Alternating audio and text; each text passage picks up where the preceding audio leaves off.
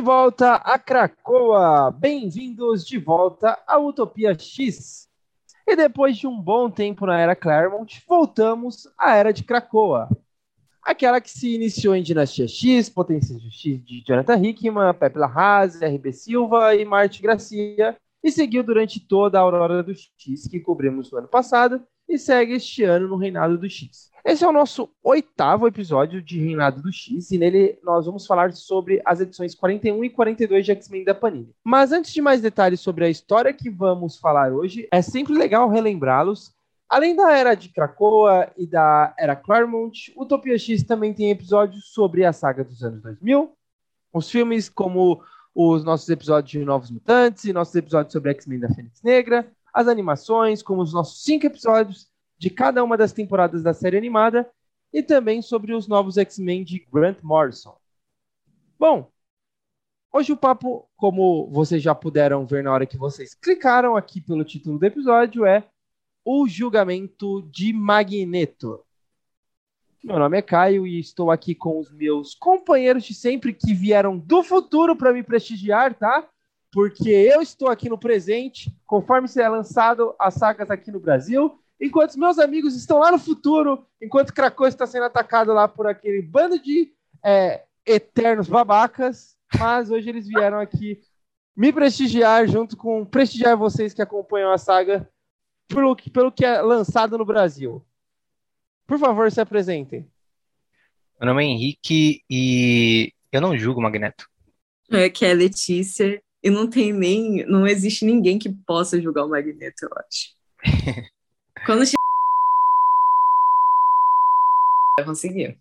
Olha lá. Eu sinto, que eu, eu sinto que eu sou o quê? Eu sou tipo a galera no passado recebendo Bishop, sabe? Bishop falando assim: não, o futuro, o futuro, ele é, é, é, é sombrio. É tipo, tô lá e daqui a pouco chega a Rachel: oh, eu, sou, eu sou de um futuro que deu, deu tudo merda lá, deu, deu tudo ruim. Só que eu, é sempre eu, isso. Né? Tô no passado, gente. Eu nunca é legal. Eu me senti desprestigiado agora, porque enquanto a Letícia foi comprado com a Rachel, eu fui comprado com o Bishop, que eu jamais caçaria a. Queria ser o Cable? É, lógico, né, Caio? Pô. Não, mas o Cable é muito tempo à frente, vocês são só humanos. Demora tipo 3 mil anos no futuro. O Cable já sabe tudo o que aconteceu. O Cable já sabe o que, que vocês estão falando. Bom, como sempre, né, gente? A gente tem o nosso correspondente de Krakow, Rick, que vai falar aí por que, que a gente vai falar só de Judgment Day, o que mais tem nas edições 41 e 42 de X-Men da Panini, né? E por que, que a gente dividiu o episódio assim. Então, Henrique, por favor, a palavra é sua. É, os volumes 41 e 42 da Panini são os que publicam, né? Os que tem o julgamento do Magneto. E Além do julgamento do Magneto, tem outras histórias também, né? O volume 41 tem a parte 1 e 2 de julgamento de Magneto, mas também tem Espada 7, Carrascos 23, Novos Lutantes 20 e 21. E aí o volume 42 tem julgamento de Magneto 3, 4 e 5 e tem Wolverine 14 e 15, né? E o que, que, a gente vai fazer? A gente vai dedicar o episódio de hoje, assim como a Panini dedicou suas duas capas, exclusivamente ao julgamento de Magneto. E a gente vai guardar essas histórias que também estão no 41 e 42 para falar junto com suas continuações, né? Então, por exemplo, a gente tem Espada 7, quando a gente vai falando da revista que saiu Espada 8, a gente vai juntar o resumo de Espada 7 com Espada 8, informando a edição que isso saiu no Brasil e tudo mais. Uh, Novos Mutantes 2021 também, quando a gente for falar do arco final dessa fase de Novos Mutantes, a gente vai falar também de 2021, Carrascos 23, a mesma coisa, e também a história do Wolverine quando ela se concluir, né? E então a gente vai falar somente das edições do Julgamento do Magneto mesmo, que estão nesses volumes 41 e 42. Vale mencionar que o Julgamento de Magneto foi escrito pela Leo Williams, né, que era a escritora de X Factor, revista que se encerrou, né, a gente já comentou sobre isso, porém que continua espiritualmente aqui, né, o elenco de X Factor investiga a morte da Wanda dentro da história, julgamento de Magneto. Os artistas dessa edição são o Lucas Werneck, que ilustra as edições 1, 2 e 5, e o David Messina, que ilustra as edições 3 e 4. E as cores são do Edgar Delgado. Bom, muito ah, obrigado. Peraí, peraí. Faz tempo que eu não falo mal da Panini, e hoje tenho que falar mal da Panini. Muita gente reclamou sobre a escolha de capas da Panini para edição 41 e 42 do Mix de X-Men, mas hum. não pela escolha em si, né? E sim pelo conjunto da escolha, porque as capas em cores e em personagens que estampam ali, elas são muito parecidas. As duas têm tonalidades muito escuras e tem o Magneto e a Feiticeira Escarlate na capa. E isso é uma coisa que confunde um pouco quando você vai pegar na banca, às vezes você vê a edição 42 e pensa, ah tá, já, tem, já peguei essa em casa e tudo mais, e acaba deixando passar, ou até mesmo, uh, enfim, é, pode... É, é mercadologicamente eu vi que eu vi muita reclamação do, do, de quem comprou como uma escolha ruim, porque fica, ficou confuso, né? Não teve um contraste entre uma edição e outra. E é isso aí, para matar a saudade de quem estava sentindo falta de eu comentar alguma coisa da Panini. Reparem que realmente eu estou comentando menos sobre a Panini, mas é por um motivo. Principalmente nessa era de Krakoa que, que a gente está acompanhando no Brasil, mas é por um motivo bem específico. É que eu tô sem grana para comprar as revistas mesmo, então eu não tô pegando os erros porque eu tô relendo a partir do material original mesmo para a gente comentar aqui. Então, uh, conforme eu for completando minha coleção, se eu perceber alguma coisa, eu não vou deixar ninguém na mão, vou sempre seguir reclamando. Eu, particularmente, estava com saudade de você é, fazer as suas críticas construtivas à Panini. É parte do charme, né? Mas também, ao mesmo tempo, eu sei porque você não estava fazendo essa crítica construtiva, tá? Porque você estava no futuro, vendo história do futuro. Real. Não. Bom, então vamos a um longo resumo. Então já peço desde já é, que eu vou me alongar um pouquinho nesse resumo, mas a gente já entrega a história tudo de uma vez para vocês é, ficarem frescos com isso na memória e depois a gente faz os comentários. Julgamento do Magneto 1 a 5.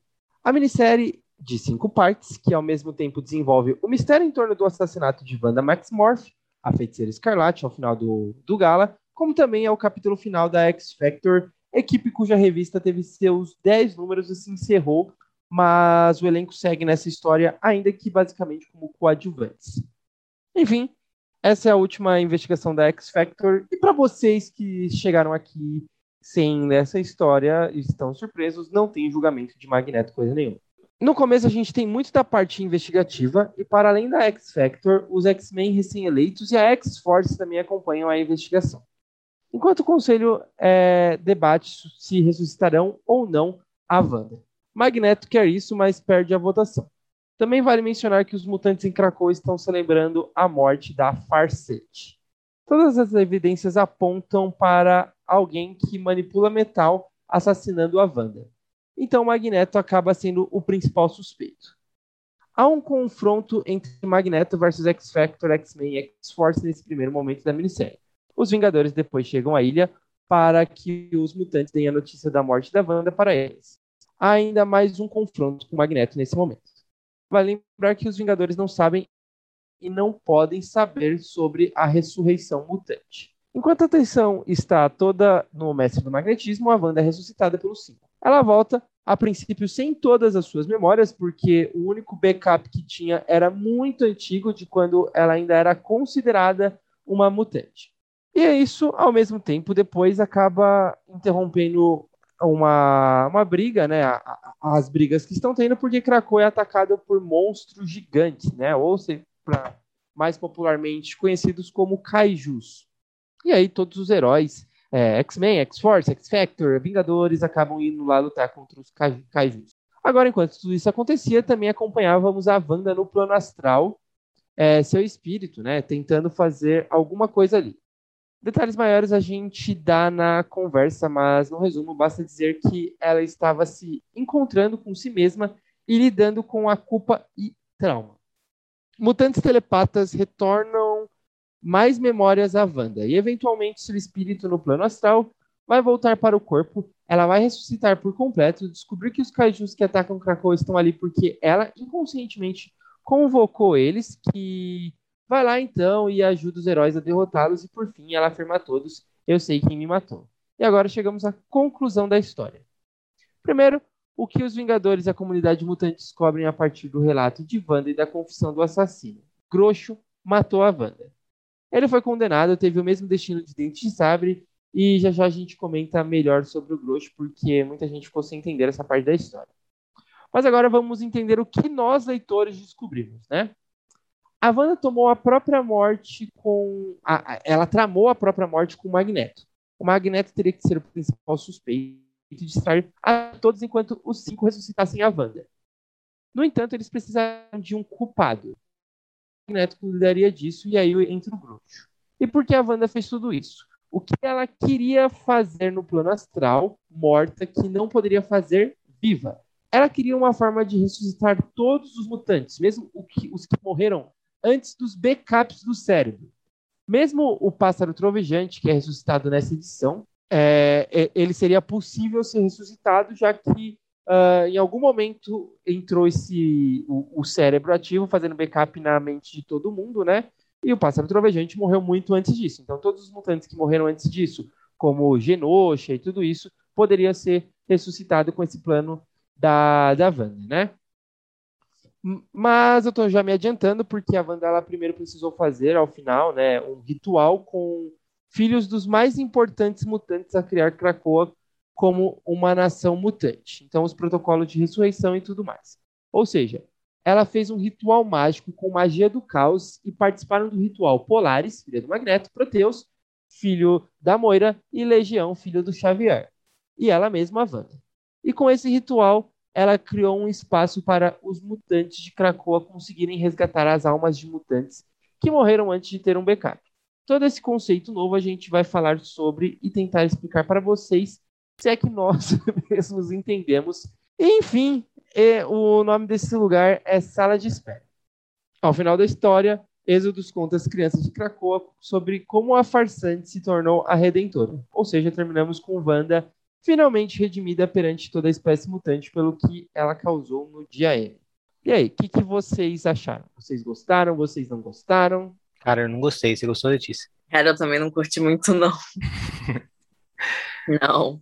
Tipo, eu acho que seria uma história mais de boa se fossem duas edições, né? Eu acho que dava para fazer em duas edições, assim, pegar o cerne principal da história. Eu acho que ela tem algumas consequências legais, Tipo, isso de poder ressuscitar todos os mutantes do passado, isso pode gerar umas histórias muito interessantes, sabe? Tipo, uma galera, sei lá, de Roma antiga e tal. Os amigos da Celine vindo aí. Mas, enfim. É, eu acho que tem umas coisas legais pro final mesmo, que mostra o, o pássaro trovejante voltando. Isso é maneiro. Só que a jornada não me agrada muito, entendeu? Para chegar até aqui. Eu acho algumas caracterizações estranhas, eu acho que a história dá muitas voltas desnecessárias, sabe? Não sei, eu, eu não curto muito, não.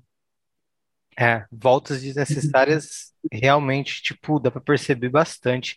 Ah, o mais claro é o lance dos kaijus, né? Tipo, pra que aquilo? Sei lá. Cara, toda... eles estão malucos com esse negócio de kaiju, né? Esse é verdade, pode crer.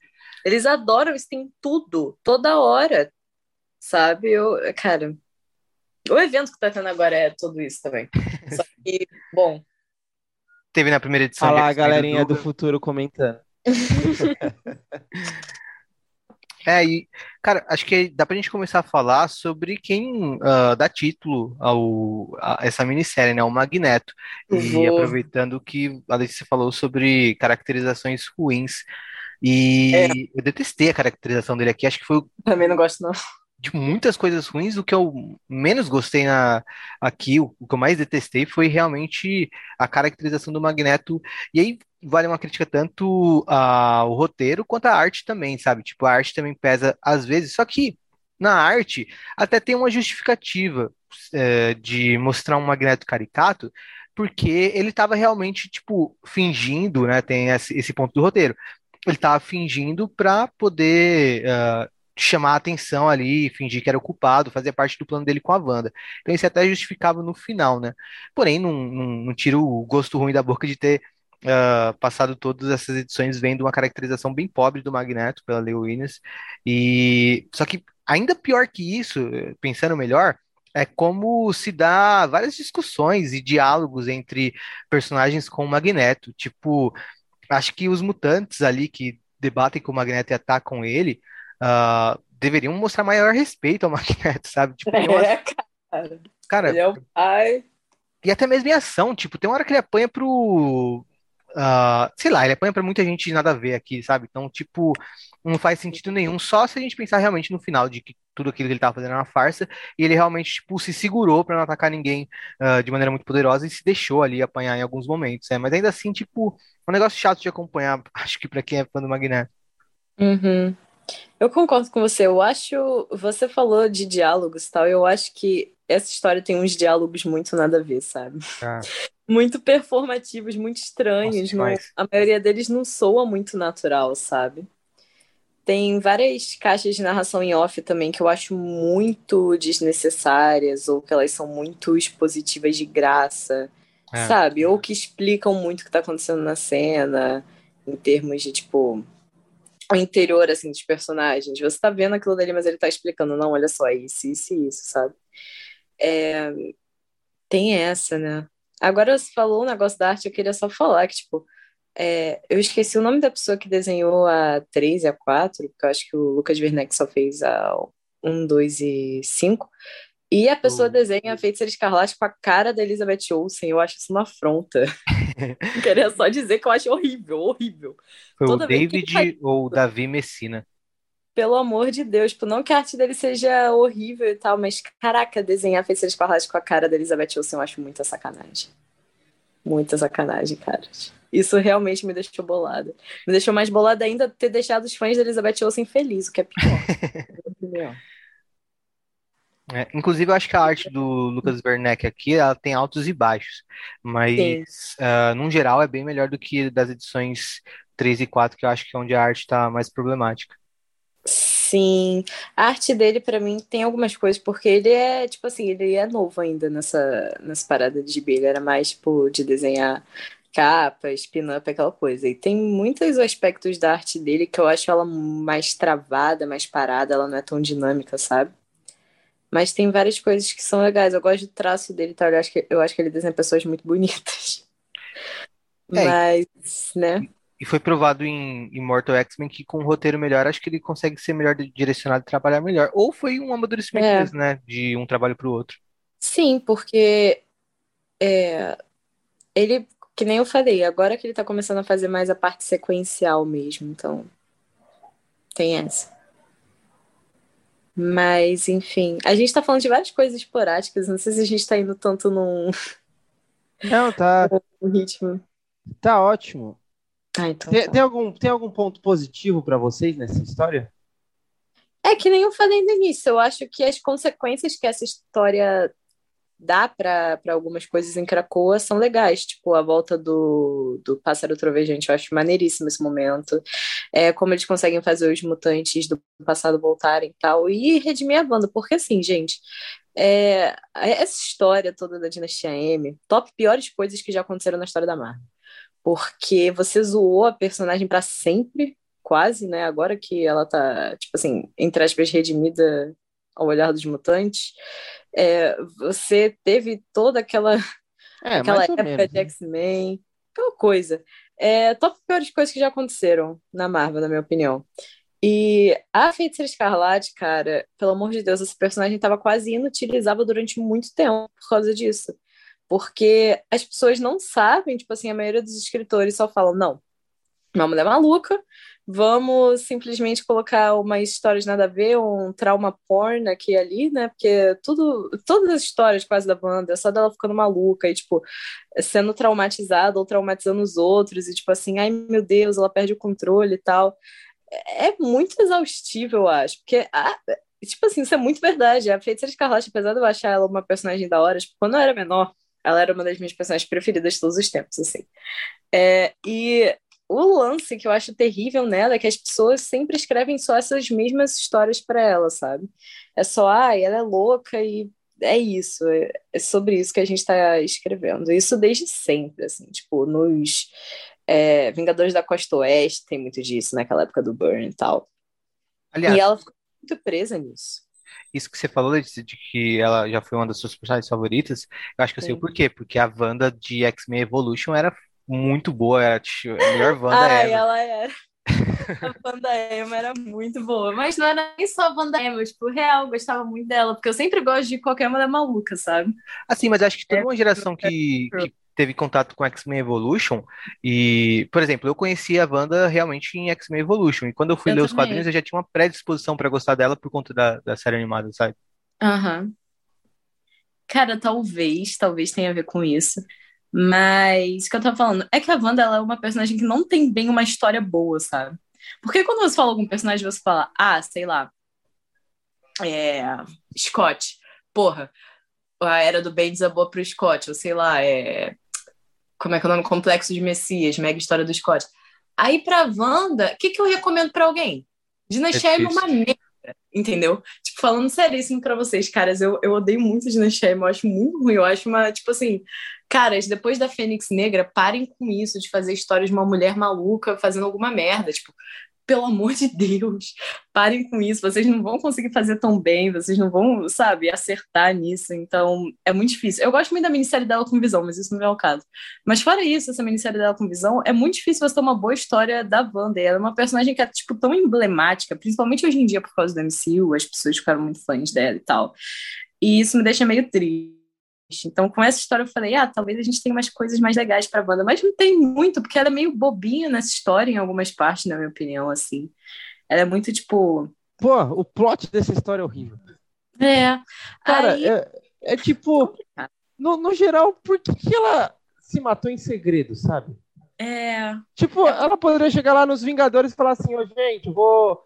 Porque, tudo bem, ela precisava morrer lá em Cracoa pra chegar lá com o plano astral e ela tipo, seria muito proibida de pisar lá em Cracoa de qualquer forma. Ok. Seria quase impossível ela pisar lá. Mas ela ia no baile de gala, ela poderia só avisar pros Vingadores, falar assim, ô, Vingadores, meus amigos, ó, vai acontecer isso, tá? Porque eu vou fazer. é, eu vou fazer um favor lá pra eles. É, não vou te falar o, o qual que é o favor, porque os Vingadores não podem saber do, do plano de ressurreição, mas não Aham. precisam se preocupar, vai dar tudo certo, tá bom? Vai parecer que eu tô morta, mas vai dar tudo certo. Tipo, É porque eu acho que o algum drama Vingador desse, é maluco, entendeu? O Vingador vai aparecer algum, vai aparecer um visão ali, entendeu? o drama dessa história pra mim é sério, não faz sentido nenhum. Tipo, É, ela poderia chegar lá no próprio conselho e falar assim, ó, é, Magneto, ou, ou então falava pro pai dela, porque ela falou, o Magneto concordou, em vez de toda essa, essa, essa maluquice que foi, cinco edições, Kaiju, coisa doida, era tipo, ô, conselho silencioso, ó, vou fazer aqui todo mundo ressuscitar, tá bom? Tipo assim, eu entendo que tem que ter a história, tem que ter o plot, a história tem que avançar, mas a forma que foi feita, pra mim, ela não funciona, porque se você analisar um pouquinho, o desfecho poderia ter sido, todo esse drama poderia ter sido evitado se talvez ela fosse simplesmente lá conversar com todo mundo, sabe? E claro que a maioria dos mutantes não aceitam a Wanda, mas o, os X-Men, o Xavier ali dentro do conselho, se fosse para fazer uma votação, eles votariam a favor, eles são maioria. Não, eu acho que esse é o ponto. Eu acho que. o- Mas, assim, duas coisas. Eu acho que tem como explicar alguns desses desconfortos que você citou, Caio, mas Uhum. Tentando bastante entender a história com boa vontade, sabe? E esse é, e esse é um dos grandes problemas da história pra mim. Ela é muito confusa. Você precisa parar pra pensar algumas coisas que deveriam ficar claras. É muito confusa, né? Tipo, uma das coisas que eu não entendi, por exemplo, o lance da, da Wanda idosa, tá ligado? Vocês entenderam isso?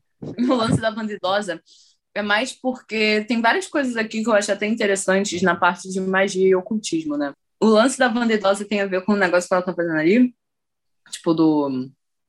Então aparece, tipo... Aparecem três bandas, não é isso? Isso.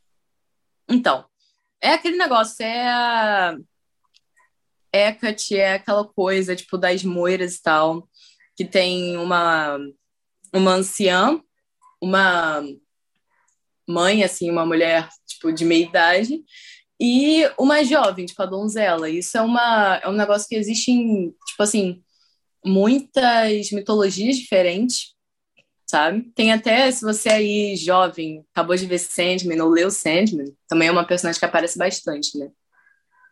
Ali, que aparece na série. Então, tem a ver com isso. É por causa disso, porque ela fica toda hora vendo esse negócio do presente, passado e futuro, então acho que faz até sentido ter a tríade, porque é uma coisa que a Lia Williams, ela tá mexendo um pouco com esse negócio de magia, ocultismo e tal.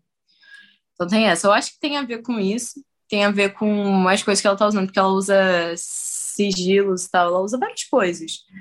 E eu acho que essa é uma delas, assim, tipo, uma referência e tal. E referência a esse negócio que toda hora fica indo no futuro, passado da, da Wanda e tal. Eu, eu entendo o que você está falando, essa analogia. É, é, é, tipo, eu concordo, essa analogia, essa metáfora, mas no geral, a forma que ela é usada realmente continua muito confusa aqui. Não, sim, é. A forma que ela é tipo usada eu acho meio sem nexo, mas eu acho que é isso que ela estava tentando colocar. É, porque no geral a história é realmente para fazer aquilo que foi o ponto negativo, aliás, positivo que você falou, uhum. que é a, a, a, Wanda se redimir com os mutantes e ao mesmo tempo ter toda essa possibilidade de ressurreição dos mutantes é, que pré-Krakoa, né? Porque os mutantes só podem ressuscitar pós-Krakoa. Anti-Krakoa, uhum. eles podiam ressuscitar de outras formas, como, por exemplo, se teletransportando do céu ou qualquer outra coisa assim. Não, mas, mas, mas, é, esse, o, esse lance de ser parte do ritual mágico, de, de ter três versões dela, né? E uma do Sim. presente, uma do passado, uma do futuro. Isso tudo eu entendo. Só que assim, vai, a versão presente dela é a versão, o espírito dela que morreu, ok? Que tá lá tentando entender o que aconteceu, tentando fazer sentido ali no plano astral. A versão do passado dela é a versão que é ressuscitada com memórias parciais, né? Com memórias de um backup antigo do cérebro quando ainda ela era considerada mutante, coisa do tipo. A versão velha veio da onde? Isso que eu não entendi, entendeu? É a Old Man Wanda, cara. não fala se ela veio do futuro, se é tipo uma Wanda do futuro que sabia que ela teria feito isso no passado, então cara, apareceu que... lá de forma astral. Então, deve ser isso, né? O que mais. Só que aí, de novo, a história não deixa claro, tá ligado? Então, tipo, é, é, é o que você falou, Letícia, é sem nexo. Uh, tá ali, uhum. você tem que juntar as partes, mas é sem nexo. E se a história fosse muito boa ainda, a gente tá estaria tentando juntar as partes de bom grado, tá ligado? Eu vejo muito. A gente não ligaria. Também, é, a gente não ligaria se tivesse curiosidade para juntar esses detalhes uh, de certos pontos da história, a gente faria de bom grado. Só que quando a história é ruim, tipo, isso prejudica mais ainda a, a coisa toda, né? É. é. Não, e assim, tem várias outras Falando coisas. Falando em coisas sem noção, o lance do grosso. Que que ah, não, isso aí também é, tipo, bizarro. Mas eu queria guardar tanto do Grosso, quanto a gente poder falar melhor sobre esse lance da, da possibilidade de ressurreição dos mutantes, pro finalzinho. Beleza. Uh, é, e... Eu queria falar outros lances também sem sentido nenhum, assim. Tipo... Ah, beleza, falei. falei. Vamos, vamos, continuar falando mal da história. Desculpa que vocês gostaram. Porque eu sei, eu sei que é muito difícil quando alguém gosta de alguma coisa, aí vai ouvir o podcast e as pessoas só falam, tipo, mal do negócio. Eu sei que é difícil. É. Mas assim, o fato da gente não ter gostado e estar tá apontando esses, o que é negativo pra gente não precisa também ser negativo para vocês. Vocês podem ou concordar que é negativo e mesmo assim continuar gostando, ou discordar da gente, né? Uh, cara, e os Vingadores nessa história? Desnecessário, tipo, né? E os Vingadores na história, Meu. vírgula, desnecessário, né? Os Vingadores em qualquer história de Não, cara. Teve, é, os Vingadores, eles vão fazer um passeio. Tem uma ilha gigantesca. Cara, e aí a preocupação dos mutantes. Os Vingadores vão acompanhar os X-Men, os mutantes, durante todo esse passeio dessa ilha. É uma ilha gigantesca. Quando você abre lá a datapage lá do, do, de Krakoa, tem lá, sei lá, 30 lugares para você visitar. E aí eles vão. Tem um lugar só que os Vingadores não poderiam visitar, que era o lugar da ressurreição mutante. Eles vão passear lá com, com os Vingadores. É foda, né? Tipo, é cara, foda. vocês têm noção quanto isso não faz sentido nenhum. Ninguém pensou, tipo, pô, vamos dar uma volta aqui, sei lá, levar lá no, na. onde fica lá a molecada dos novos mutantes. Sei lá, qualquer lugar assim, vamos levar lá no. A, a, aqui a gente brinca de, de lutinha, monte de lugar. E além de tudo, na hora que eles chegam lá, cara, tá, é bizarro, porque eles enganam os Vingadores com a Emma e as cinco cucos, tipo, em uma ilha de festa, totalmente numa projeção astral, na Emma, tipo, num um dos caras mais inteligentes do mundo, que provavelmente aquela armadura do Homem de Ferro estaria usando algum aparelho que já foram mostrados em várias vezes que existem para inibir poderes telepáticos, sabe? Tipo, e aí ele cai no, no poder telepático da Emma como se ele fosse, tipo, sei lá, ela estivesse enganando um patinho. Ai, gente, complicado. Mas tem algumas coisas assim. Eu quero apontar umas cenas específicas. Porque tem uma que me chocou bastante quando eu li, mas eu não sei se é pro positivo ou pro negativo, mas eu só achei impactante. Que é uma página da primeira edição onde o Magneto tá brigando com a Polaris. E, tipo assim, eles falam umas paradas muito, muito pesadas um pro outro, tá ligado? É, Então, nossa, que, É tipo, muito terrível. ruim, você tem razão. E essa parte eu achei muito chocante, assim, quando eu li pela primeira vez. Que tem aquela cena lá de X Factor e tal, que a Polaris pergunta pro Magneto, tipo, ai, se você pudesse me descrever, o que, que você falaria? Ele fica sem palavras, porque ele não tem o que falar. É muito bom que aqui ele Ali fala, ele tipo, estava ouvindo Utopia X, que a gente focou muito nisso. sim! Tem uma parte em que, ela, que ele fala, tipo, ele responde pra ela, você perguntou como eu descreveria a sua personagem. É, e agora eu acho que é tipo um erro poupar os seus sentimentos disso. Vou falar a realidade aqui pra você. Ele começa a falar aquela, tipo, você é no máximo inconsistente no seu melhor. E eu acho essa cena muito. Cara, a primeira vez que eu li, eu, eu, eu senti o impacto. Eu senti o impacto, me coloquei no lugar da, da Polaris, assim. Tipo, se o Magneto fosse meu pai, eu ia ficar tão sentida com isso. E ela retribui de uma maneira muito mais punk, assim, porque ela fala, tipo, é, você deixa um rastro de esposas e filhas mortas por onde você passe, tipo, Nossa, foi foda. esse foi foda. Tipo assim, eu entendo porque, porque ela acha que ele matou a Wanda, mas aí você coloca a Anya também, que é a filhinha do Magneto É, lá mano, que morreu quando era criança. Isso me deixou muito chocada, tipo, mas essa cena eu achei real impactante, me pegou, me pegou. Não, cara, essa cena, o, eu- eu- nossa, tipo, eu gosto de esquecer que ela existiu, entendeu? Da onde veio o Mercúrio, gente? Quê? Depois, na mesma cena, da onde veio o Mercúrio? Ele é Ah, rápido, cara, ele vem de algum lugar. Pô, ele é rápido também pra saber notícia. Ele, ele fica o tempo inteiro lá em Cracoa. O- Ele, tipo assim, acho que eu vou saber todas as fofocas que estão acontecendo no mundo. Ele fica passando assim.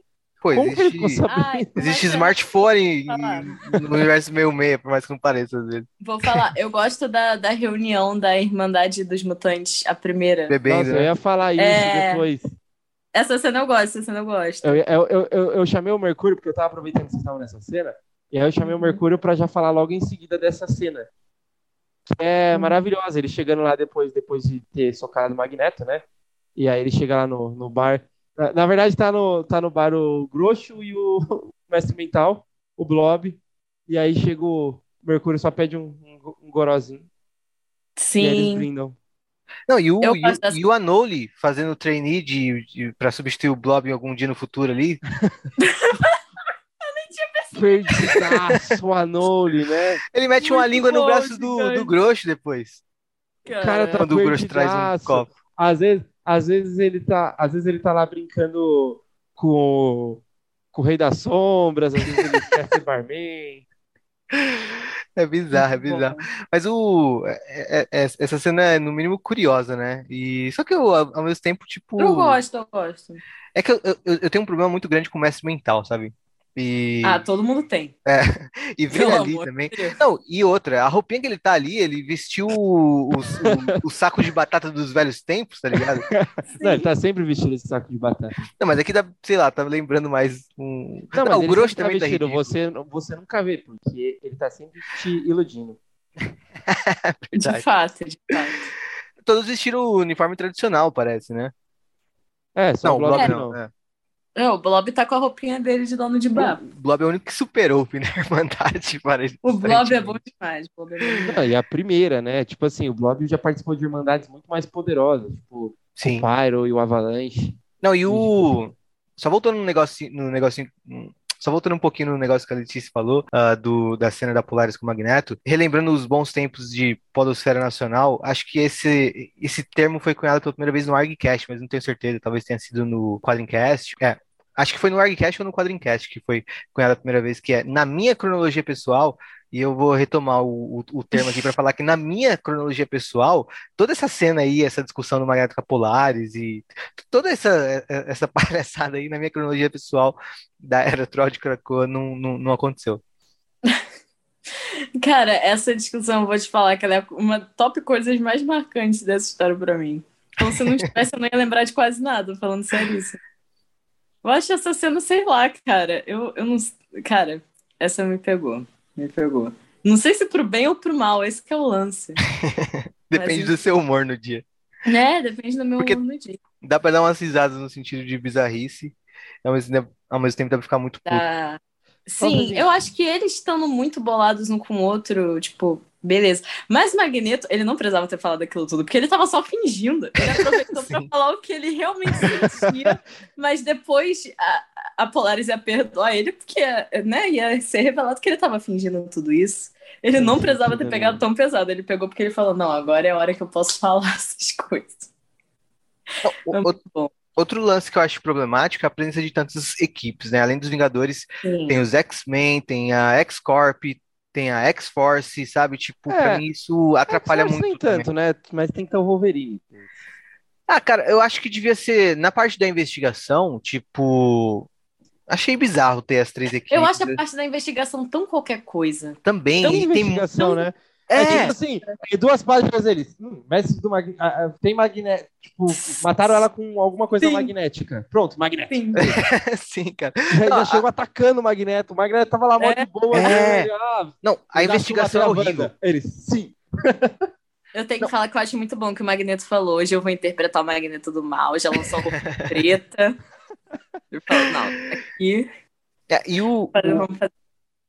e a parte da investigação, para além de ser horrível nesse sentido de que, tipo, eles tiram conclusões precipitadas de uma coisa que eles estão predispostos pra caramba a, a aceitar como verdade, né? Tipo, péssimos investigadores. Ah, Sim. eles não. Aliás, putz, olha que história genial seria essa se também outra bomba desse do de Renato de X não existisse, que é o, o X-Corp. Colocasse uma Drox pra investigar essa história, tá ligado? Putz, ia ser muito legal, tá ligado? Reviver os tempos de X-Factor investigações do Madrox, colocasse Ele, e...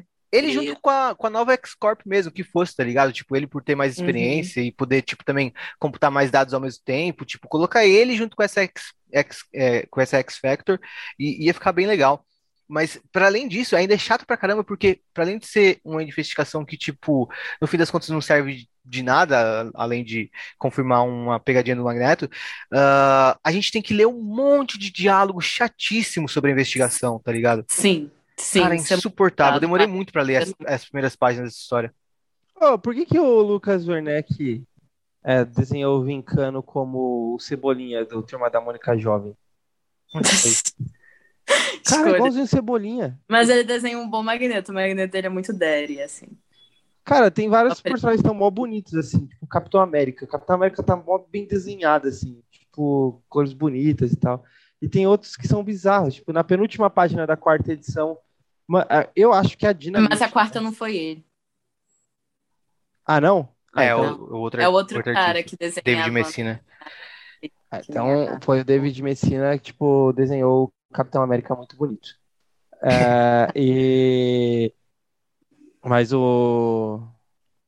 O Cebolinha foi na terceira edição. O Brincando Cebolinha. Ah, não, foi na quarta, eu tô confundido. Então, Ah, também é o, também é e a Messina. então. quarta são esse cara. É o... Ah, Primeira, segunda e quinta são o Lucas Werneck. Agora, agora eu acho que já não é mais, não pode não ser o Cebolinha. Talvez o David Messina nem saiba o que é a turma da Mônica. Ou Cara, a. Jean Grey do, do Lucas Werneck, é- cara, ela acabou de sair do, da loja de corpos da Spiral, assim. Eu tô falando sério.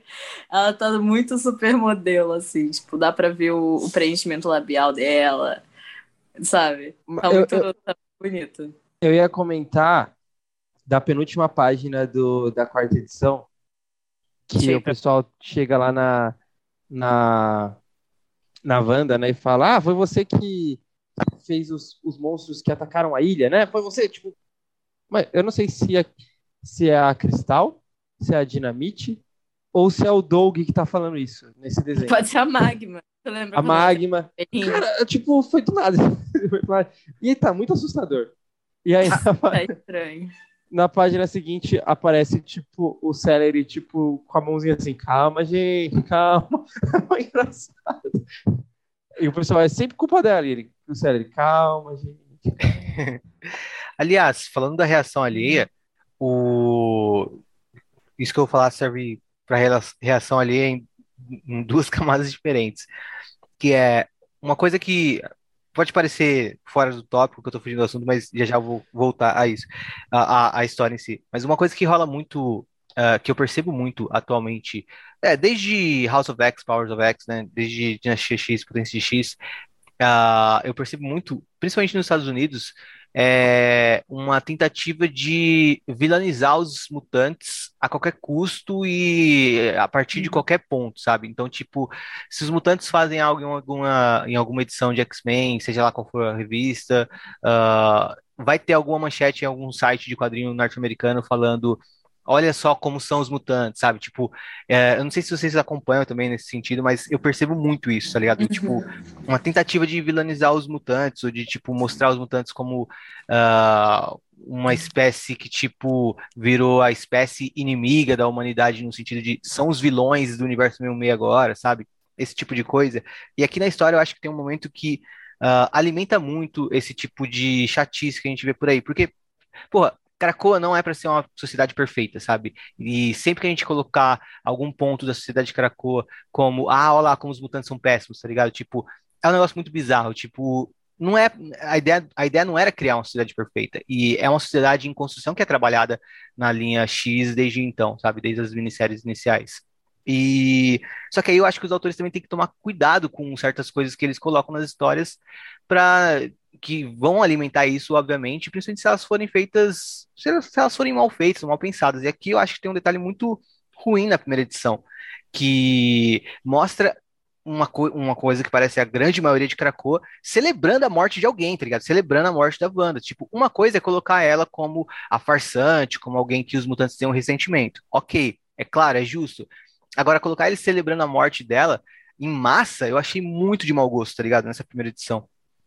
Ah, é. cara, mas eu entendo também. Tipo, eu, eu, eu sei, eu concordo com você que está falando, mas eu, eu, eu não, não acho que foi, tipo. Eu acho que tem que ter esse sentimento anti-Wanda dentro da comunidade mutante. É, é eles pra... já estavam contando isso há muito tempo. O Êxodo está contando para as crianças todo dia, cara. Sim, sim, mas tipo, esse é o meu ponto. Eu, eu entendo o é quanto que é perigoso isso no mundo real, mas, cara, eu acho que a, a, a, gente tem que tomar cuidado também com as amarras que a gente tem que ficar colocando para como é. as pessoas vão interpretar isso, sabe? Não, sim, mas, sim. mas esse é meu ponto. Isso existir como conceito, eu acho até muito bom, tá ligado? Tipo, mostrar como surgiu principalmente, sabe? Colocando ela como farsante e tudo mais. Agora, eu acho que uh, é um desequilíbrio muito grande mostrar, tipo, toda uma massa da comunidade de mutantes em Krakoa celebrando a morte dela e só mostrar os personagens da história que são os mais focais como uh, mais equilibrados. Parece que, é tipo. Que eles, os... É que pra eles é tipo celebrar a morte do Hitler, sabe? Tipo, não, sei... Morreu a pessoa que, que castrou eles. Tipo... Não, não, não. Assim, eu entendo que ela é uma figura genocida naquela comunidade, sabe? Só que eu acho que, tipo, só uma página mostrando só genericamente toda uma comunidade celebrando, eu acho que, tipo, é muito. Uh, é, é, é, falta de tato, sabe? Tipo, pod poderia mostrar de uma maneira mais complexa do que isso, sabe? É, eu também não compararia com Hitler, né? São todos é, histórias. Também. Claro. não, claro. Mas é, eu, eu, vou citar um filósofo moderno chamado Bento Ribeiro, em um do, do podcast do Benhur, que falou uma coisa que é, é muito boa. Eu até anotei isso no dia que ele falou. Nenhuma arte, nenhuma expressão artística, por pior ou melhor que ela seja, sem julgar o mérito, ela não quer ditar uma tendência comportamental para as pessoas. Ela só quer ser o que ela é. Bento Ribeiro. cara, você está citando o Bento Ribeiro, o cara que há duas semanas atrás no Benhur falou: Ô, oh, PT existe ainda? não, mas enfim, continua. Não, eu acho que é isso. Tipo, eu entendo o que você está falando, eu entendo também o quanto que é perigoso, mas, assim, dentro desse contexto, faz sentido essa comunidade odiar e comemorar a, a morte dela. Dentro da nossa sociedade, a sociedade já comemorou a morte de pessoas. É. Já comemora. Em, em, um, em um unissono populacional, assim. É... E aí eu acabo do, entendendo. Do, como é que é o dele? Do Olavo de Carvalho tá aí até hoje. Pô. Pois é, verdade. Então. E nesse caso faz sentido comemorar. E, e outros também, às vezes aqui dentro de, desses personagens, tipo, é, é, é interessante ter, ter esse contraponto. Eu também sou muito a favor de ter pensamentos individuais. Talvez acho que o, o, o que seria interessante até para é, corroborar com o que você está falando seria de repente mostrar também alguém que não se sentisse tão é, feliz com isso. É que mostraram realmente no âmbito do qual que seria o maior sentimento de Krakoa, né? É. É, cara, esse é, esse é o meu ponto. Tipo, eu, eu concordo com tudo que você falou, porque eu não acho que não deveria ter isso. Não tô falando que, tipo, essa cena tinha que ser cortada, ou que ela não deveria ter colocado isso. Eu só acho que ela não trabalhou bem esse, uhum. esse ah, conceito aqui dentro? Ah, uma é. página só, mostrando genericamente uma celebração, eu acho que para mim é, é, é ruim. É, assim como, tipo, eu acho uma falta de equilíbrio mostrar que todo humano tem preconceito com os mutantes, entendeu? Sim, sim, sim. E às vezes a gente vê, tipo, alguns autores mostrando de maneira rasa, tipo, é, uma falta de equilíbrio mesmo. Acho que recentemente a gente até falou do Jerry Dugan, uh, uhum. sobre como ele mostrou. Como, quando, como, na, quando a gente falou da primeira edição de X-Men, que uh, parece que todo mundo ama os mutantes ali, sabe? Também é uma falta de equilíbrio. É, então, eu acho que, tipo, às vezes tem isso, às vezes a, a pessoa quer mostrar uma coisa, só que é, falta pensar melhor em a melhor maneira de mostrar aquilo para não passar uma imagem de generalização que acaba sendo, tipo, fraca, sabe? Perde potência. Tipo, seria muito mais interessante. Inclusive, tem um monte de coisa inútil na história, como os kaijus, sabe? Tem coisa inútil pra caralho. Dá muitas voltas essa história. É, e eu até entendo, tipo, a ação vem demais, né? Ou abrir uhum. com os Vingadores, esse tipo de coisa. Só que eu, eu, eu acho que seria muito mais interessante ver reação de mutantes diversos, por mais que fosse uma página cada edição só, sabe? Ou alguns momentos é, de reação de mutantes diversos. Faz. Exato, que nem o Kieran Gillen faz uh, em alguma coisa que vocês vão ver no futuro. A Alicia tá fazendo o, o, a Rachel de novo. Desculpa, galera. Rachelizei aqui. Não, eu acho que assim, talvez o, o principal ponto, talvez até meio que para completar o que você estava falando, de como que mostram os mutantes, parece que agora os mutantes odeiam os humanos, né? Tipo. É, é meio que o Magneto ele usa o Kyle de refém, tipo. E aí no para começar, o Magneto só está fingindo, né? E ele ameaça matar o Kyle, que é o único. Ai, gente, que, essa tipo, parte eu acho horrível. Não eu tem poder horrível. nenhum, Magneto né? jamais ameaçaria matar um gay, nem de brincadeira. Minha opinião. Não, e tipo assim, o negócio dele é vão para casa, vão, é, vão embora, eu quero que os Vingadores saiam daqui a qualquer custo, eu quero que os Vingadores saiam daqui a qualquer custo, como se, tipo, é, realmente agora fosse o. A do Caio nada a ver nessa história, eu falo pra vocês. Não, então, realmente é isso. Completamente não... nada a ver. Mas é porque uma coisa que a gente não falou, mas que deveria ser dito aqui também, é essencial pro, pro ouvinte, é que a gente falou isso na real no episódio que a gente fala o final de X Factor, que é que isso que era para ser só mais um arco de X Factor, sabe? Ia ser muito mais contido. Eu não acho que teria, tipo. É tantas coisas nada a ver nessa história, porque ia ser só um arco de X Factor. Só que a Marvel, vamos cancelar X Factor e vamos fazer isso ser um evento, porque tudo em Krakow é um evento, né? Aí eles falaram, não, vamos colocar Trial of Magneto. O nome nem era para ser esse, inclusive. É. A Marvel que quis colocar. A Williams falou que ela não gosta desse título, porque ela acha que é uma coisa que não tem nada a ver, e ela realmente está certa. Porque a Marvel falou, tipo, não, a gente tem que usar esses é, título legado, né, que eles chamam, Vamos colocar julgamento magneto. E vamos fazer isso ser um evento, algo maior do que era para ser. E aí eu acho que ela acabou se perdendo um pouco, né? Porque ela não estava tipo, planejando muito isso, sabe? Eu acho que seria melhor se fosse um arco assim, X Factor mesmo. Porque eu acho que teria muito menos coisa, eu acho que os personagens seriam é, melhor trabalhados, talvez. Porque tem várias vários personagens de X Factor, tipo o North Star, que tá por ali, e ele tá tipo sabe, meio perdido nessa história, porque a história se chama Julgamento do Magneto, tem todo o negócio da Wanda. Aí, entendeu o que eu tô tentando falar? É isso. Tá lá pra postar corrida com o Mercúrio. Isso aí. Não, mas Outra é coisa, isso. Eu quero falar um negócio da arte rapidinho. Que o Lucas Werneck ele tem isso, que às vezes ele pega um ator muito específico, talvez alguma imagem ou algum vídeo do ator, e tipo assim, o personagem fica literalmente a cara desse ator. É um exemplo disso aqui, que eu lembrei disso agora, é que na edição número 2 tem um quadro específico que a Polar está literalmente ali de Lohan. E, tipo, são só alguns quadros específicos que isso acontece às vezes, e às vezes é em uma edição específica. Tipo, que nem se você for ler tá cara de Mortal X-Men, da Lindsay Lohan. Ah, se você for ler, na edição número 2, se você for ler é, Immortal X-Men, por exemplo, você vai perceber que o Exodus é literalmente Tom Cruise. E isso me deixa, às vezes, um pouco desconcertada. Mas, Pode tipo crer. assim, não que a arte seja ruim, mas me deixa um pouco desconcertada, porque são rostos muito, tipo, sabe, reconhecíveis. E isso não se estende, geralmente, para a maioria das, da- do resto das artes. Aí fica, tipo, em uma página ela tá parecendo muito a Lindsay Lohan, nas outras ela tá, tipo, normal, sabe? Com cara de, de boneca. De, Qual de- página ela tá aparecendo ali em Lohan? Cara, ela tá a cara da Lindsay Lohan na página em que ela tá falando com o Scott, ela coloca a mão no ombro do Scott, Ah, sei. na edição número Deixa eu 2. achar aqui. Pra eu reparar. Nossa, tá igualzinho mesmo. Tá, cara? Só que às vezes ele usa, tipo, de pessoas famosas, isso me Cara, deixa tá um pouco muito igual. Eu nem tinha reparado, mas real. É, cara, se você for abrir Immortal aí, Immortal número 2, o Tom Cruise é, É, o cara de Êxodos. O lance do Isso Tom me Cruise deixa muito tinha- eu tinha desconcertado. reparado. É, eu, eu não, eu não gosto, tipo, num geral. Acho que eu até comentei no episódio com o Caio, ah, quando a gente tá falando de utopia, talvez. Que. Foi, na verdade, o Complexo de Messias. Eu sei que você vai falar do Xavier, né? Ah, não, verdade, a gente já comentou duas vezes, então.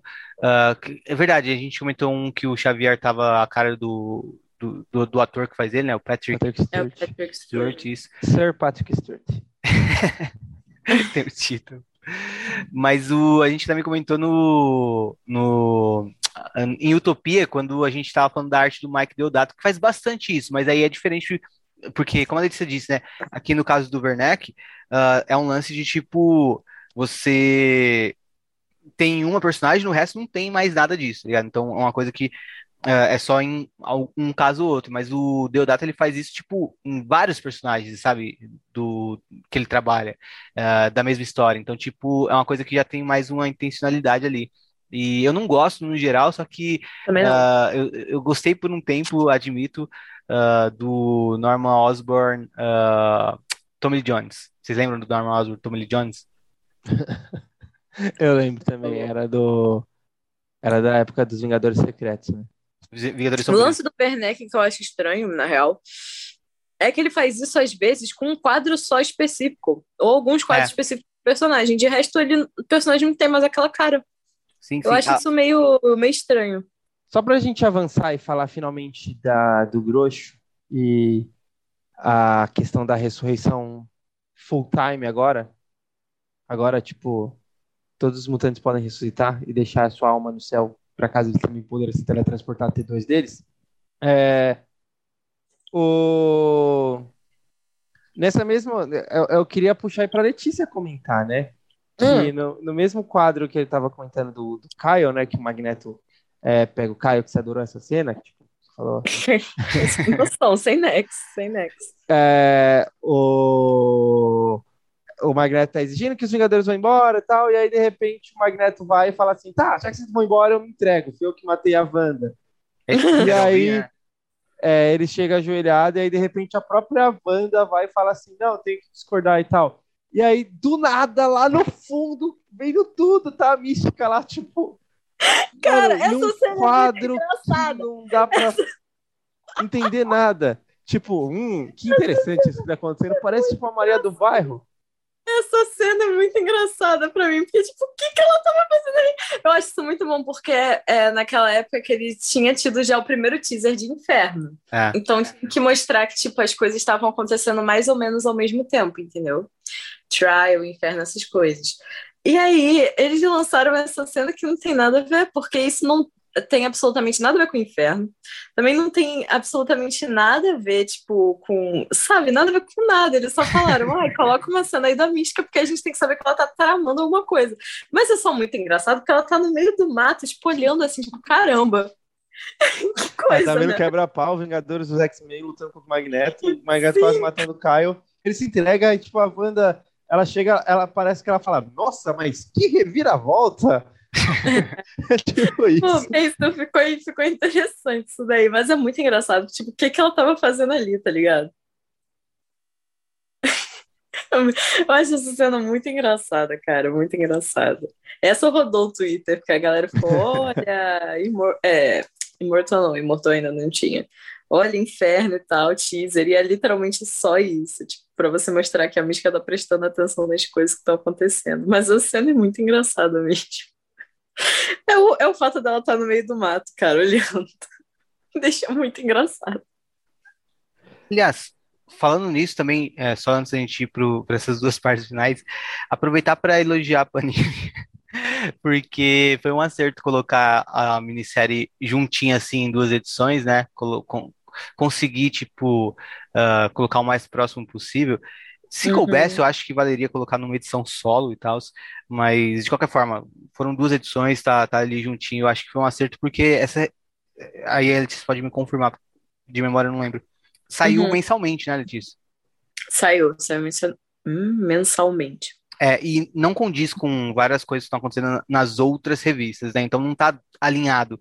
Então, é, uma verdade. coisa realmente pós-gala ali, né? Então, uh, foi um acerto trazer próximo do Gala, colocar só em duas edições e não espaçar tanto cada um dos capítulos dessa minissérie. Talvez, inclusive, para o leitor brasileiro não tenha sido tão horroroso assim, porque eles puderam é, tudo de uma vou... vez, né? É, eu ia comentar isso. Vocês leram tudo de uma vez, não tiveram que esperar um mês para ler isso, sabe? É. Sem falar que nessa época, não, mais ou menos, é mais ou menos na época que começa Inferno, na real, que teve tiveram várias, vários delays, assim. Mas eu acho que de do Magneto não teve, não, mas Inferno teve. Tipo, Saíram teve um juntos por um tempo, sem. né? É, tipo, a primeira edição de Inferno eu acho que saiu junto com a última edição de Trial of Magneto, mas eu posso estar errado. Mas quando teve Inferno, teve, tipo, sei lá, o mês de novembro, tiveram várias coisas que foram adiadas e tal. É. De todas as revistas da Marvel, por causa do negócio do papel e tal. Então, nessa época, tava meio esquisito. Mas, enfim. É, talvez não seja tão terrível você ler tudo direto. Tipo, ainda não vai ser bom, mas é pior quando você lê, tipo, de mês em mês, sabe? Mais agoniante ler uma coisa ruim de mês em mês, né? Acho que o mesmo. Sim, não só porque é ruim, mas é porque é uma história mega complicada, tu já esqueceu metade das coisas. É, sim, total, total. Tem, teve muito isso mesmo com, quando, comigo quando eu li. Gente, eu só queria comentar, só porque a gente falou tão mal, eu tenho coisas positivas para falar da, da, da, minissérie, mas antes de eu falar as minhas, queria saber se vocês têm também coisas positivas para falar sobre. Ah, eu já falei algumas, né? Eu gosto daquela cena da Irmandade. É, Peraí, que eu tô lembrando. eu gosto das coisas que saíram dessa história, né? No, o lance da ressurreição, o lance do, do pássaro trovejante. É, e tem algumas interações da Wanda com o Magneto que eu, que eu gostei também tal. Uma coisa que eu tenho que falar é que quando anunciou esse negócio, tava todo mundo assim, não, porque é agora que eles vão desfazer o retcon e a Wanda vai voltar a ser mutante, vai voltar a ser filha do Magneto e tal. É que nem eu, toda vez que eu, que eu abro uma edição de Mortal X-Men acho que The Draco vai ser desfeito. a galera tava assim. E eu também, eu vou confessar que eu não levei tanta fé, mas que é uma coisa que eu queria muito que acontecesse, né? Eu acho legal que o Williams tentou fazer com que ajeitar um pouco as coisas, né, da, da família aí do Magneto, da House of M. Então ajeitar algumas coisas para falar, não, eles ainda são família e tal. Eu acho legal, porque eu acho uma das coisas mais da hora de X-Men essa parte, tipo assim, das famílias e tal, desse, dessas intrigas. Eu gosto bastante. E eu tenho que dizer que, tipo, teria sido muito mais foda se ela fosse mutante mesmo, sabe? Teria sido muito, muito, muito melhor, cara. Eu não consigo, eu não consigo me acostumar com a ideia de que a Wanda e o Pietro não são mais mutantes, sabe? Nunca da minha vida, mas enfim, pelo menos teve, teve esse lance dela tentar consertar um pouco e tal. É... Eu vou te falar que eu acho, cara, eu acho a Polaris nessa história muito chata. Eu acho ela muito insuportável. Tipo, mais, mais chata do que o normal dela, sabe? Nossa, mas ela tá muito chata nessa história, cara. Só queria comentar isso também. Isso não é um ponto positivo, isso é um ponto negativo, mas ela tá muito chata, deveria ser falado aqui. Enfim, é, é isso, sabe? Pra mim, o único ponto positivo foi, tipo assim, o ponto que eu falei. Não! Foi na hora que o pássaro trovejante foi ressuscitado, assim. Eu falei, é, isso é legal. Mentira! Tipo, é. finalmente, assim. Sim. É o único legal. personagem que nunca. Era a lenda, né? Eu acho. Eu não sei nem se eu gostei disso, porque agora quebrou a lenda. Que nunca poderia ser recitado. Eu acho, eu acho interessante. Mas eu gostei. Então, para a gente já ir para isso, eu vou falar rapidinho dos meus pontos positivos. Uh, eu falei que a arte tem altos e baixos, né? E eu acho que nos momentos que ela tem uh, seus pontos positivos, é, nos momentos que ela tá boa, ela tá até um pouco icônica até certa proporção, né? Então, tipo, É, e, sim. às vezes meio brega, né? Tipo a, a lagriminha do Pietro, por exemplo, caindo no rosto dele. Sim, ai, todas essas flores, todas essas plantas voando. Também, também, tipo, na, na cena. Aí, por exemplo, e aí que eu falo que tem altos e baixos. Essas flores, assim, tipo, essas pétalas de rosa voando Aham. como se fosse o sangue dela, eu acho ah, um pouquinho demais, assim, tipo, pas- ultrapassando do. É até uma ideia legal. Eu não gostei muito, assim, acho que para algumas pessoas pode ficar legal, mas eu não gostei muito. Mas ah, tem um conceito ali, né? Então, isso, pelo menos, é alguma coisa ah, que Sim, dá pra considerar como positiva, né? Tipo, teve uma tentativa de conceitualizar aquela cena para ter uma potência maior, né? E a página seguinte, que é uma página inteira com a Wanda e as flores todas ao redor dela, eu já acho mais bonita, sabe? E Sim. até é, assim, memorável, assim, tipo, dá pra lembrar dessa cena por mais tempo. Ah, e na edição, na segunda edição, por exemplo, também, outro ponto bem legal é quando eles estão tentando invadir a mente do Magneto, né? A Hope e o Xavier, se eu me lembro bem. Uhum. E eles estão ali dentro da mente do Xavier, do Magneto, e o Magneto percebe, né? E aí também, quanto à arte, né? Eu acho que a arte tá bem bonita ali da mente do, do Magneto. E também quanto à condução da história e ao A detalhe, né? parte Do, também do Magneto é que o Magneto tá na casa dele, assim, tipo, de roupão. é, Essa cena é icônica. Essa cena eu me lembro muito, cara. É legal também porque ele fala, tá gostando do que, do que viu, Xavier, sabe? Tipo, um negócio assim. É. Nossa, né, Charles? Muito bom. É, e eu acho, gosto a, a, a roupa parece gigante, assim, pra ele. sim, é bem legal. Essa cena eu achei muito bonita e também, tipo, o, e aí voltando mais pra parte do roteiro, também é legal a atenção ao detalhe de que o Magneto é um, a, a atenção que eles não tiveram quanto ao Homem, o Homem de Ferro, que o Caio mencionou, né? Ah, na hora de Uhum. enganar eles telepaticamente, eles tiveram ao Magneto com o Xavier falando o quão bem treinado o Magneto é pra perceber alguém invadindo a mente dele, tipo, isso é bacana. Sim. E fato. também, né, uh, uh, algumas escolhas, por exemplo, tipo de nessa mesma edição, uh, na sequência dessa cena, quando mostra os Vingadores chegando, tipo, tem um, um- um aproveitamento do silêncio ali, né? Tipo, não tá cheio de texto, como costuma ser os gibis da Leah Williams. Uh, ali ela Sim. percebeu um momento onde ela realmente precisava parar e ser mais econômica. Eu acho que ela tem que perceber mais isso para melhorar as histórias dela também, porque às vezes é demais, né? Às vezes ela enche demais de texto, de informação e a- alguns momentos que ela encheu demais de texto de informação que eu gostei foram nas cenas mais voltadas para a Wanda ah, no plano astral e tudo mais, que é um pouco maçante, só que ainda assim eu acho bacana. Uma das coisas que eu acho que são ah, que é a melhor coisa da história, que é no que a história consegue trabalhar uma questão de redenção, né? De uma personagem Sim. que fez uma coisa muito ruim e ela mesma não se perdoa, e para além de um perdão dos mutantes, ela estava buscando um perdão dela mesma. Ela é, a gente viu em outros, outros pontos da Era de Krakoa também, é, ela lidando com isso, até na, no, no tie-in de, Sim. de Empire, a gente viu um pouco disso.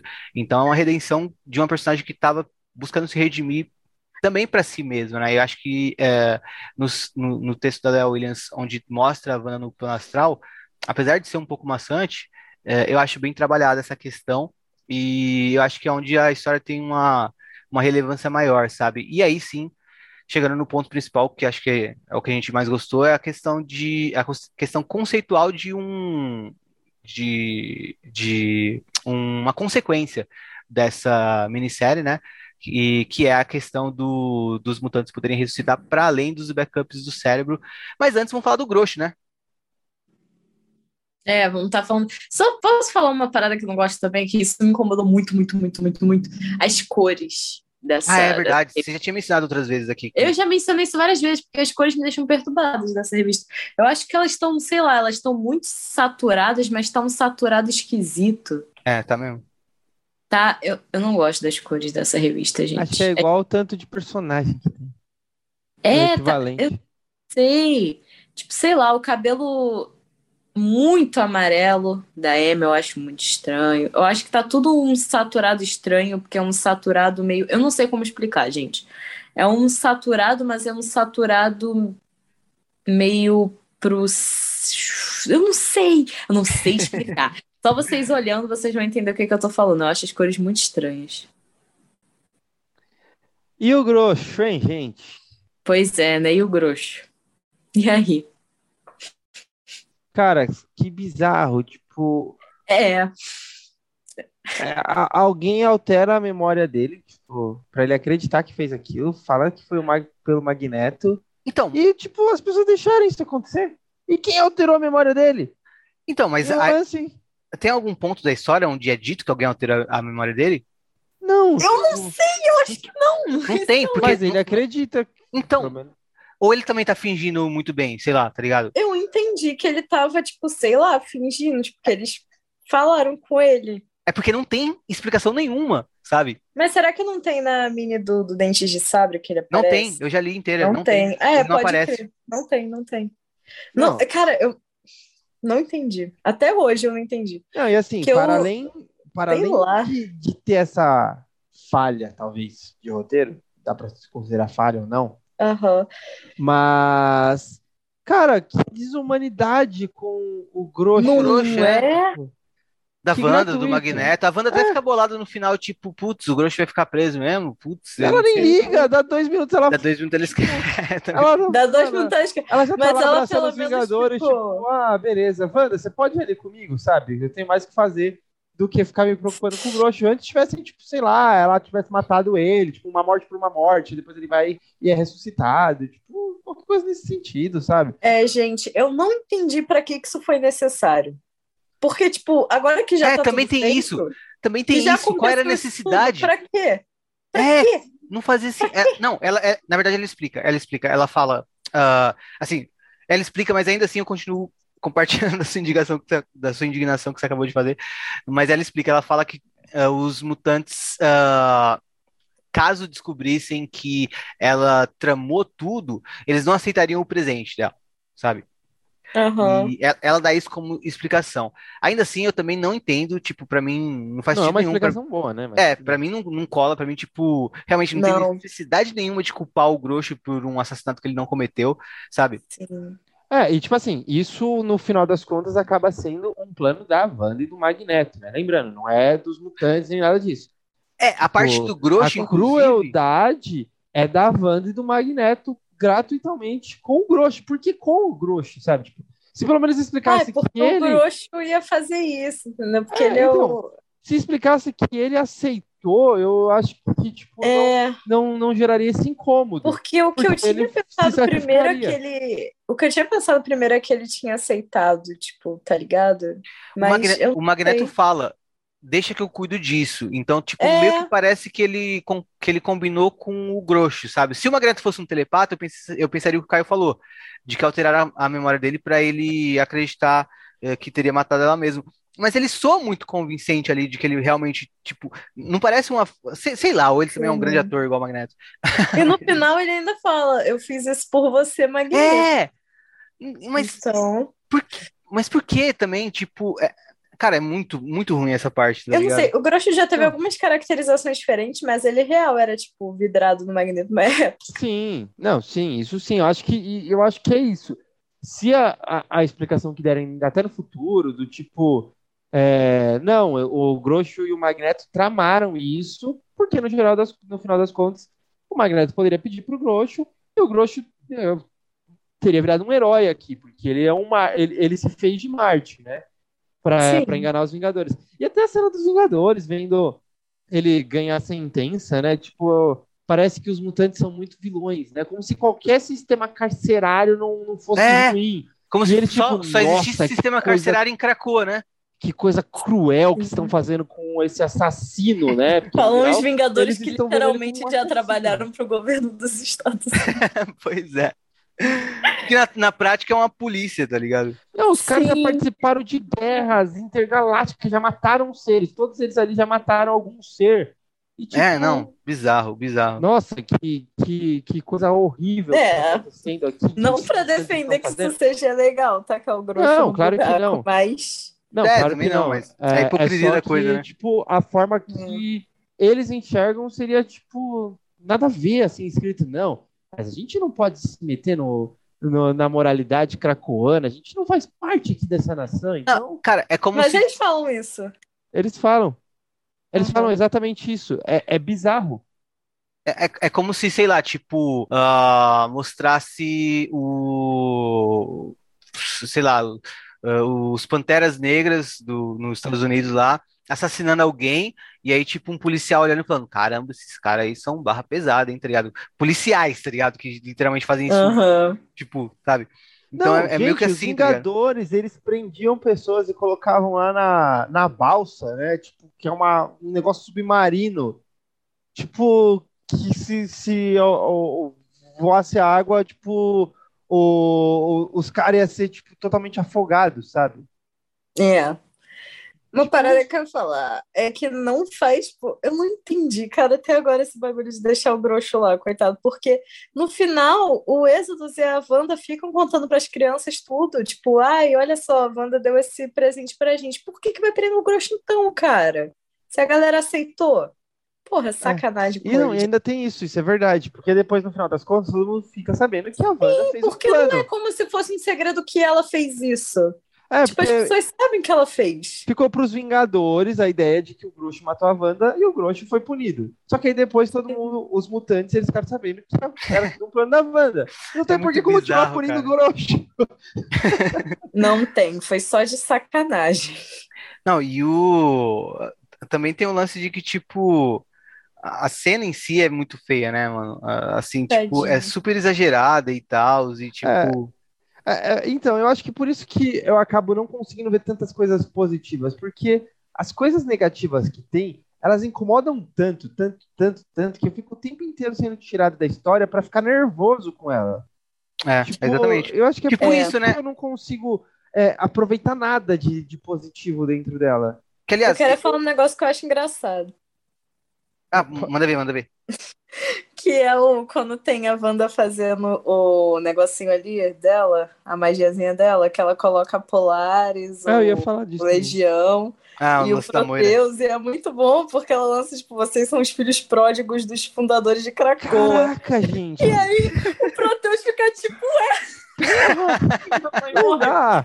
Não dá pra acreditar nesse atrás. roteiro, velho. muito bom. Ai, É uma caralho. conveniência muito engraçada de roteiro. Porque o Proteus fica.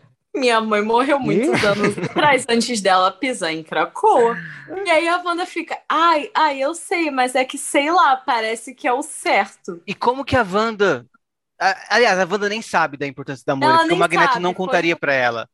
Exato. Foi um negócio assim que, tipo, ela. assim, ela... vinha. A mágica é, é, Sim, é sim, mágica eu entendo, eu entendo que foi a mágica. Eu entendo que foi a mágica que ela sentiu.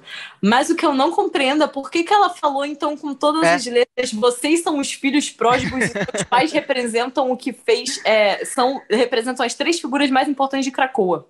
Cara- Nossa, não, eu, eu entendo que é a mágica, mas eu não concordo. Tipo, eu acho uma, uma explicação muito, tipo, fácil, muito.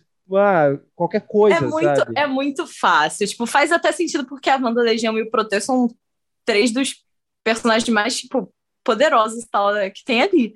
Mas, eu- eu, tipo, porque não fala em nenhum momento que o Magneto conta pra ela sobre a Moira e por que, que ela meteu essa falando abertamente pra todo mundo que tá ali os seus três pais É. foram quem fundaram Krakoa É conveniente demais, assim, pro, pro roteiro funcionar nesse, nesse sentido. Mais conveniente ainda é não continuar, continuar com o retcon. Ela vai fazer a magia com os três filhos dos fundadores, a magia dá errada.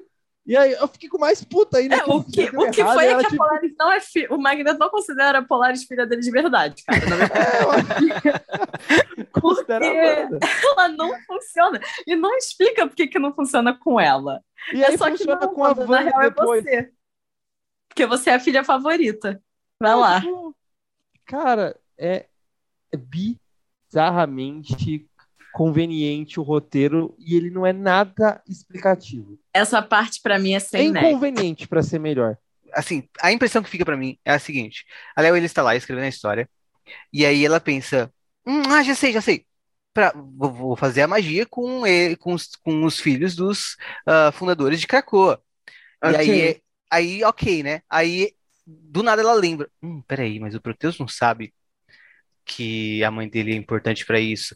E ela fala: ah, não, mas eu não quero pensar em outra solução, essa aqui tá boa demais. E, e segue com a vida, sabe? Tipo, pra mim é tipo Sim. literalmente isso, tá ligado? Sim, Ou até sabe depois que que o desenho tá pronto, ser? ela pensou na- no diálogo, sei lá, tá ligado? Sim, sabe o que, que podia ser? Ela podia simplesmente fazer, que nem você fala que ela coloca muita coisa escrita, ela podia fazer um show don't tell. Porque todos eles ali têm o mesmo poder de manipulação da realidade. Você não precisava falar, os, os nossos pais fundaram Cracoa, sabe? Nossa, com todas as crer. letras. Pode que é uma coisa que ela não sabe. As pessoas poderiam simplesmente ler e falar: olha que interessante, são os filhos dos três fundadores de Cracoa. É, Eles podiam exato. simplesmente Nossa, você absorver isso, não Seria eu muito foda. explicar pra você. Nossa, pode crer, pode crer. Teria sido muito melhor. Mas Ela o problema tentando- mesmo é que nem eu falei, que ela tem muito diálogo expositivo que, tipo assim, fica acabando com a história. É a mesma coisa que se você estivesse assistindo, por exemplo, vou dar um exemplo de Sandman de novo pro jovem que assistiu. É, você tem ali o Morfeu falando aquela coisa, todos eles brigando ali, falando, tipo. E aí o, o bichão lá, o demônio, pra quem não assistiu Sandman, tem uma hora em que ele vai brigar com o demônio. E aí eles fazem uma luta de palavras. E aí o demônio fala, ah, eu sou antivida, eu sou aquilo tudo que não existe. E o Morpheus, um sonho pra falar algo que elimina isso, que é maior do que a antivida, que é maior do que a morte. Ele fala, ah, então eu sou a esperança. E aí, depois, e aí, tipo, ok, é a mesma coisa que o que a Lia Williams faria é falar, eu sou a esperança. E aí o Morfeu ia virar pra você e falar, eu sou a esperança, porque a esperança é a única coisa que sobra quando uma pessoa. Entendeu? É tipo se ele parasse pra explicar tudo. E depois é, tipo assim, meio que é explicado quando ele tá falando com Lúcifer ali no diálogo, mas é totalmente sutil, sabe? É, sabe? E ela não consegue ser sutil em nada nessa história. Porque ela tem que ficar explicando pra vocês, viu? Vocês perceberam que esses que são os fundadores de Krakoa? Nesse diálogo que não faz sentido, porque a Wanda tecnicamente não sabe disso, se ela sabe, a gente não foi revelado pra gente que ela sabe, que, assim, sem nexo. E, tipo, você poderia simplesmente, olha só que legal, são os. Sabe, você perceber isso sozinho. Porque você pode simplesmente falar que é porque todos eles controlam a realidade, que eu acho que é isso, né? Por isso que a Polaris não ia fazer parte, porque ela controla o magnetismo, não tem nada a ver com o poder dos outros. Entendeu? Nem a Wanda entendia a magia que ela É. tava fazendo. Não. Aí é isso, sabe? A, a Letícia entendeu melhor a magia do que a própria Wanda, mano. Ai, cara, eu achei essa parte muito sem nexo, muito sem explicação, sabe? Muito.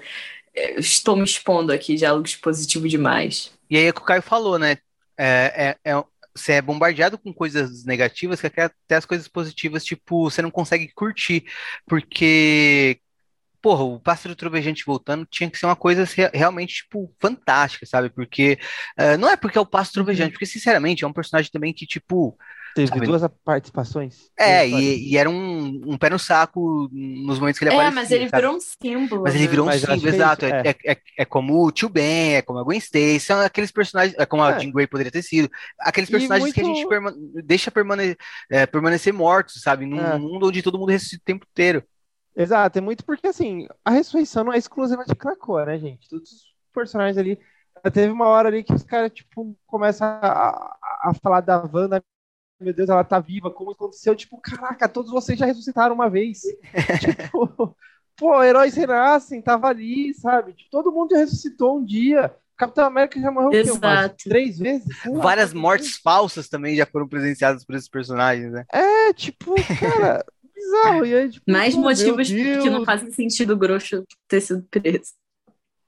É, Agora- aliás, aliás, também não faz sentido o Grosso ter sido preso, porque ele cometeu o crime de assassinar um humano, né? Esse é, o- é um dos crimes de Krakoa. Ele assassinou um humano e por que que assassinar um humano é, é- é um crime? Se a gente pegar lá na edição do Rick, uma das minisséries origina- eh, iniciais, por que que isso foi considerado um crime? Porque os humanos, diferentes dos mutantes, não têm o dom da ressu- ressurreição. Exato, mas ela teoricamente, ressuscitou. é. Pra que que ela. Exato, então o crime, tipo, sabe, é que nem, por exemplo, ah, eu matei fulano, então, mas ele nem morreu. Ah, não, mas ainda assim eu, é, eu vou ser preso por assassinato. Pois não, tipo, é. tentativa de assassinato, sei lá, E ela coisa. própria fala, tipo, não precisa prender ele. entendeu? Caramba, parece Ai, que os gente. personagens estão gritando pra Leo Williams, tipo, gente, não tá fazendo sentido. Exato, exato. Enfim. Bom, Hum. vamos para a última pauta do- da, da noite ou do dia. Vocês estão vendo isso durante o dia. Que é agora os mutantes podem ressuscitar. Independente de qual data, com uma explicação bem mais ou menos, agora eles podem ressuscitar. Então, ou seja, se Jesus Cristo foi, foi um mutante, Jesus Cristo pode Eu acho que tem que estar novo. tendo Jesus, hein? Eu acho que tem que estar tendo Jesus. Vamos fazer um especial de Natal. Esse eu desencontrando Jesus. Então, tipo, qualquer mutante a qualquer momento pode ser ressuscitado. Genosha inteira vai ser ressuscitado, seus 16 milhões de mutantes. Sim, eu acho falar que isso é a. Wanda é, se redimiu. Eu discordo, porque de qualquer forma ela tirou um tempo de, de das pessoas com, com outras pessoas, a, a vida avançou e Cara. tal, e ela continuou roubando isso é, de outras pessoas que morreram, lembrando da- das pessoas que morreram por causa da perda do, do, do poder, né? Mas mesmo assim, no, no geral, Cara, eu acho ok a Wanda se redimir, tanto porque quando ela fez aquelas coisas, ela não estava em controle de, das suas faculdades mentais, tá ligado? Não foi bem culpa dela, ela tava Ah, literalmente sim. foi maluca. culpa dos roteiristas. É, foi culpa dos O roteiristas. Bendis não se redimiu ainda. Brian Michael Bendis. Seu nome vai Não. estar escrito na história. Isso sem dúvida, mas vendo do ponto de vista talvez de um de uma pessoa lá dentro, pode ser que tenha uma outra pessoa que continue com raiva dela, né, no geral. Sim, com O certeza. deve ter. unissono de Cracoa, como a gente estava falando, agora como um povo, é, meu Deus, ela agora ajudou a gente. A farsante virou uma, como que o Issotus fala? Sim. É, Redeemer. É, Redentora, redentora. redentora. Então a, a, a farsante virou uma, uma redentora no geral. Esse é o unissono de, de Krakoa. Sim. E agora todos os mutantes podem ser ressuscitados. O que, que vocês acham disso? Eu, cara, primeiro eu achei nada a ver. Tem uma parte que eu acho nada a ver. Uma unidade de parte que eu acho nada a ver. Que é a de mutantes que, tipo assim, humanos. Tipo assim, pessoas que morreram quando eram crianças, por exemplo, que iam ser mutantes. É, fala do Estrela Polar pro Caio. É, essa parte eu achei meio sem noção, tá? Essa parte eu achei meio sem noção. Por que Só que não- eles É, então, porque nesse Também caso então, eles poderiam ressuscitar qualquer humano, então eles só não querem, é isso. É. Não, não é qualquer. é- Eu também não entendi isso direito. É Não, um não humano que ele nenhum. tem o gene Exato. mutante adormecido dentro dele. Entendeu? Não, mas- Ele ia virar mutante. Aonde que tá esse backup?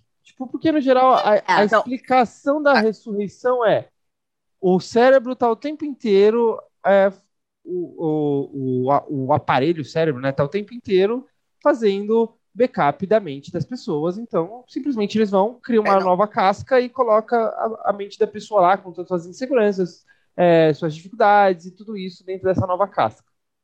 Ah, isso, eu- isso eu poderia explicar, mas ah, quando eu li isso daqui, eu fiquei com as mesmas dúvidas. E eu acho que vale a pena a gente explicar quando a explicação vier mesmo, porque a explicação para isso está na revista que meio que toma isso como parte da conceitualização ali, que é a sequência de ah, Caminho do X, que vai ser o Legion of Sim. X.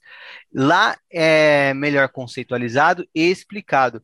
E quando a gente comentar sobre ela, dá pra gente ir mais a fundo. Mas já dá pra falar que, basicamente, A galerinha do futuro aí.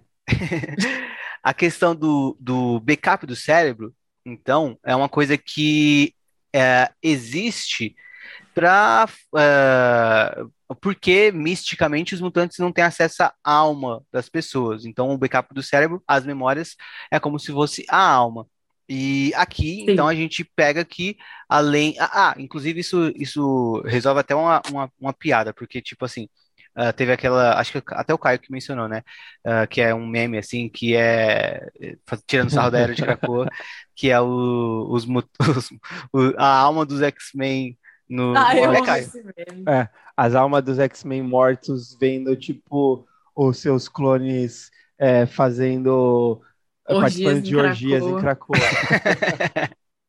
Isso resolve essa questão porque mostra que realmente dentro do universo meio meia e, e eu acho que é até um negócio que é negativo, porque para mim a dúvida e também tipo a parte filosófica de se debater sobre isso é muito mais interessante do que resolver essa questão. Mas isso resolve a questão Concordo. porque, assim, em- digamos, vai, o Ciclope morreu, eles ressuscitaram ele através do backup do cérebro dele. Ah, não tem um espírito dele num plano astral ah, em conflito com esse backup. Então, realmente, as memórias ah, são a alma das pessoas, sabe? Tipo, isso encerra a coisa nesse sentido. E, e aí o processo de ressurreição agora pode se dar a partir de duas, de duas questões. Uma é a alma sendo trazida do, ah, de algum pós-vida, ah, e outra é a, o backup do cérebro. Então, os dois é, são, são, duas vias, sabe? Pode tanto um quanto o outro. Então, se o seu backup, né, se você não tiver um backup, você pode ter sua alma. Ainda assim é uma problemática, porque assim, uh, o lance de ressuscitar pelo backup uh, coloca a questão de que você não tem a, memó a, memória, sabe? Isso é um conceito importante, vai ser importante em inferno também. Uh, que você não uhum. A, a, e também Judgment Day, uh, vai ter. É, você não tem a memória imediata de quando você morreu, ou seja, você não tem a experiência da sua morte. Sim. Porque o backup é feito anteriormente a isso, né? Não dá para você fazer o, backup uh, atualizado 100%, né? Então você perde algumas memórias recentes quando você morre uh, por conta disso, né? Então isso entra um pouco em contradição, porque assim, então não seria melhor só ressuscitar através da alma agora, sabe? Então. Eu não gostei de como é, de como é, sabe? E tem alguns autores atualmente tentando uh, amarrar as pontas soltas. Não só nessa revista que eu mencionei, Legion of X, mas também em X-Men Red aparece um, um, um, uma explicação sobre, sobre essas questões em uma fala do Magneto. Então, uh, aqui nessa história, para mim, tipo, uma eu não consegui... fala do Magneto, diga-se de passagem. de passagem. Aqui hum. nessa história, para mim, tipo, foi mais negativo do que positivo, porque uh, eh, para mim não teve impacto nenhum, tava muito mais incomodado do que uh, querendo aproveitar, querendo, tipo, curtir isso como acontecimento, e eu acho que até hoje, ainda assim, não amarraram muito bem amarrado, e ainda carece de uma melhor explicação e de uma melhor conceitualização, mas o fato é que existe a possibilidade de ressuscitar todos os mutantes que já foram mortos. É claro, não dá pra fazer isso do dia pra noite. O processo de ressurreição é uma coisa que uh, exige dos, dos cinco e tal, né? Estão trabalhando pra caramba o tempo todo. Então, isso não é uma coisa que também, tipo, ah, Krakoa tinha tantos habitantes, agora vai ter, tipo, uh, 100 mil vezes mais do que isso. Não, não dá para ser assim também, né? Tipo, uh, não é uma fábrica de mutantes, os, os cinco ali, né? Tem todo uma questão. Até por isso também a, a, a entra a problemática que cai a ponto da, da Wanda ter se redimido, tipo, ela não conseguiu instantaneamente ressuscitar todos os mutantes, sabe? É uma coisa que vai levar tempo, ela só deu o, o meio de fazer isso, uh, vi viabilizou a questão toda, sabe? Uhum. Bom, é isso, gente? Querem acrescentar... Acho que tá sendo isso, cara. Querem fazer considerações finais? Não, fico triste de... Como é que é o nome? De falar mal da, da Lia Williams, uma mulher tão bonita. Não, aqui, acho que aqui ela mandou mal. A gente tá falando mal da, da Lee Williams, né? Mas não, sim, da sim, da história dela. mesmo. Mas é. é isso, talvez vocês que nos ouçam tenham gostado da história. Por favor, compartilhem com a gente o que, que vocês gostam, o que, que vocês concordam com a gente. Uhum. É, se quiserem xingar a gente também, porque a gente tá xingando a história, não tem importância. É, e é isso, convido vocês a acompanharem meus amigos Henrique e Letícia. Eu sei que vocês já sabem, mas vale a pena reforçar que estão no futuro acompanhando todas as histórias que os X-Men estão tendo que lidar com a, a questão de algum de, de uma galerinha aí que vive muito aí e tá lá tentando atazanar a paz de Krakoa, né? Então, a gente está lançando episódios extras de Utopia X, falando sobre Judgment Day. A Letícia e o Henrique estão aqui comentando, junto com o nosso parceiro Bruno Mael. Então, por favor, cliquem aí nos nossos episódios extras para vocês acompanharem tudo que está acontecendo é, no futuro de Cracoa. Então, mas é isso. Esperamos encontrar vocês novamente muito em breve em um futuro, nos nossos episódios agora extras, ou de repente no passado, nos nossos episódios de Claremont, ou no presente aqui com toda a era de Krakoa. Tchau! Tchau!